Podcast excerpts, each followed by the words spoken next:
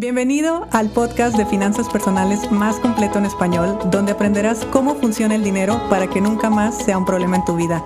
Mi nombre es Idalia González y estoy feliz de que estés aquí. Bueno, hablemos el día de hoy de cuando tu bienestar emocional o tu tranquilidad emocional está eh, sostenida por una cantidad de dinero que tú tienes de reserva. Otras personas le llaman fondo de emergencia, ustedes saben que yo estoy totalmente en contra de ese nombre, pero digamos que estoy de acuerdo en el concepto de que existan fondos para que tú te sientas tranquilo, para que tú te sientas respaldado ante cualquier eventualidad o ante cualquier gusto que uno se quiera dar, o bueno, sí es parte de la, eh, de la administración, pero eh, bueno, digamos que hay personas que necesitan, que requieren tener ese fondo para sentirse tranquilos, lo cual a mí me parece perfecto. Yo particularmente con mis seis cajas me siento tranquila, me siento bien, me siento en paz, pero también tiene que ver pues un poco la certeza que tengo de, saber producir dinero, eh, la diversificación que tengo y en fin, es algo que el día de hoy tengo, pero no ha sido así toda la vida. Y esto te lo comento porque cuando tenemos deudas o cuando tenemos eh, por ahí algunas opciones de inversión, a veces tenemos dinero. A veces tenemos dinero y decimos, con este dinero que tengo, ¿qué hago? ¿Pago mis deudas o invierto o lo dejo ahí o qué puedo hacer con esto? Y mira, mi sugerencia como siempre es, donde se sienta paz mental, ahí es.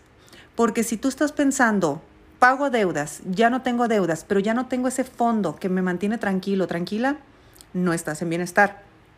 Si tú inviertes ese fondo y de repente tienes una incertidumbre o no te, sientes confiada o te dolería perderlo en caso de que la, la inversión no funcionara y eso te causa malestar, entonces no toques ese fondo. Todo lo que hagamos con el dinero siempre tiene que ver con cómo estemos sintiendo. Obviamente con responsabilidad y obviamente con ciertas estrategias como las platicamos normalmente eh, en este podcast o bueno, en, en el contenido que yo comparto normalmente por redes sociales. Pero lo que quiero que te quedes con este episodio es que cuando tengas la duda de qué hacer, siempre pregúntate, ¿esta decisión que voy a tomar se siente ligera o se siente pesada? Porque si tú dices, esta decisión es buena o es mala, ahí hay un juicio y no queremos un juicio, queremos que te sientas bien. Y a veces nos sentimos bien haciendo algo que, entre comillas, está mal, o al menos mal visto allá afuera. Por eso yo estoy tan en contra de muchas frases, muchas ideas y muchas creencias que tienen las finanzas personales tradicionales. O sea, me refiero a las que son basadas desde la escasez. Entonces, cuando vayas a tomar una decisión de cualquier tipo, pregúntate, ¿se siente ligero o se siente pesado? Si se siente ligero, hazlo si se siente pesado, no lo hagas. Ayer hablaba con uno de mis amigos y me decía, yo tengo dinero, pero para invertir prefiero apalancarme. Y yo me siento identificada con eso. Yo normalmente me apalanco cuando requiero eh, algún capital extra. Pero eso es porque eso siento ligero el día de hoy. Yo antes eso lo sentía pesado y yo creía que para invertir y para hacer cosas tenía que ser necesariamente de mi dinero.